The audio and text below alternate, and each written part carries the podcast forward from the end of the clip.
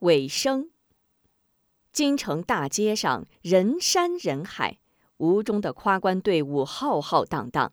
这是王爷奉皇命为师傅夸官，那可比大比之年的状元夸官不知要气派多少倍。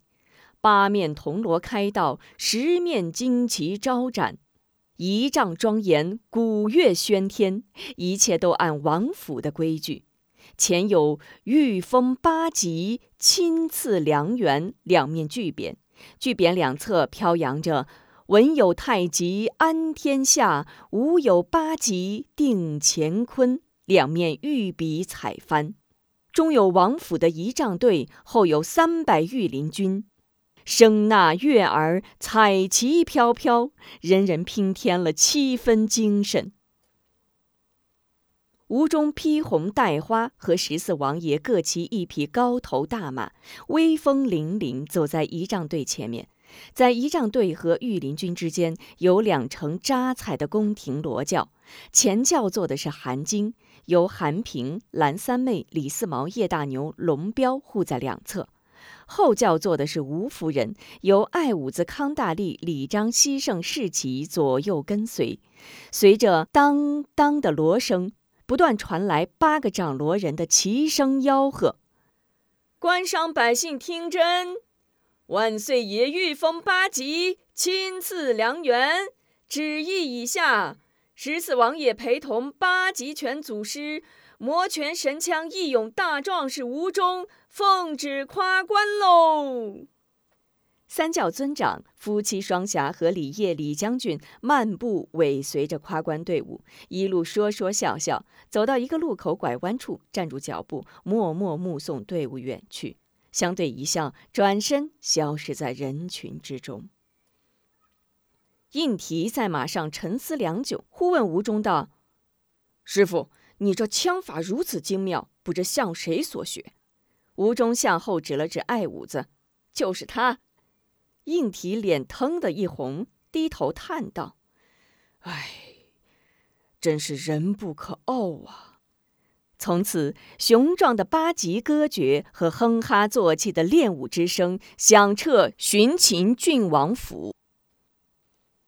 上步顶肘在中堂，绷肘握力炮最强；随步扬拳往上打，斜步撩阴臂肘当；叠手接拿在左右，推闯换式双手忙。屈步撩阴一旁站，打下跪膝寻当掌；缠肘左右掌面盖，落手拿下挂掌房。上步挂搭跟在后，旧步一式归中堂。从此，一提起吴中这个名字，无论是国内邪恶，还是蠢蠢欲动的外寇，无不闻风丧胆，销声匿迹。一听那气浪冲天、顿足地裂、寒钢带脆、铿锵震耳的歌诀声，一切魑魅魍魉便闻之丧胆，避之不及。从此，一个接一个武艺高强、英勇善战的八级后生走出王爷府。走入内宫，走进军队，走向边疆，成为定国安邦的奇才、栋梁和内贼外患的克星。从此，八极拳世代相传，不断发展，在中国历史上造就了一个又一个民族英雄，写下了一页又一页光辉不朽的篇章。嘉庆七年，吴中无疾而终。享年九十岁，而他所留下的八极拳已经成为民族的、中国的，更是世界的武术绝学和文化瑰宝。八极祖师全书到这里就全部播放完毕。法蒂玛再次感谢您的陪伴和收听，祝您平安。后记。历时十多年，一部讲述八极拳历史的小说《八极祖师》终于挂笔父子。在这十几年中，经历了很多事：老伴儿病重归真，河北回族古籍提要》《河北伊斯兰教史》《河北回族史》等专著以及几本合著的出版，几位亲人的离世，可以说尝尽酸甜苦辣。这部小说本来先是写的一部电视连续剧的本子，而且被几家影视单位看中。天津电影制片厂的导演专程来过几次，并与我签订了一份意向性的文件。但由于差几百万的资金，一时落实不了，拖了下来。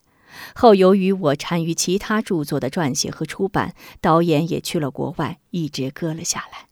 近年来，由于八极拳在国内、国际影响越来越大，希望出版、出品有关八极拳的小说和影视作品的呼声越来越烈，生情所动，便萌生了将剧本改编成小说，为文化艺术才俊们提供一部基础素材的念头。有人说，写一篇文章犹如生一场大病，出一本书就像十月怀胎。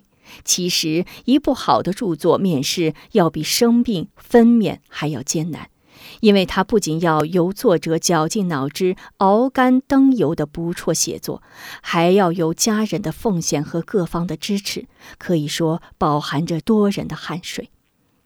在八级祖师的创作中，我的前后两位妻子都曾默默付出了极大的辛劳，孩子和亲友们也从不同角度给予了积极的支持。八极拳七世传人、国家级非物质文化遗产代表性传承人吴连之，八世传人孟村八极拳国际培训中心主任吴大伟，以及八极拳研究会全体同仁，都为此书的编写、出版提供了大量的素材和多方的支持，在此一并表示衷心感谢。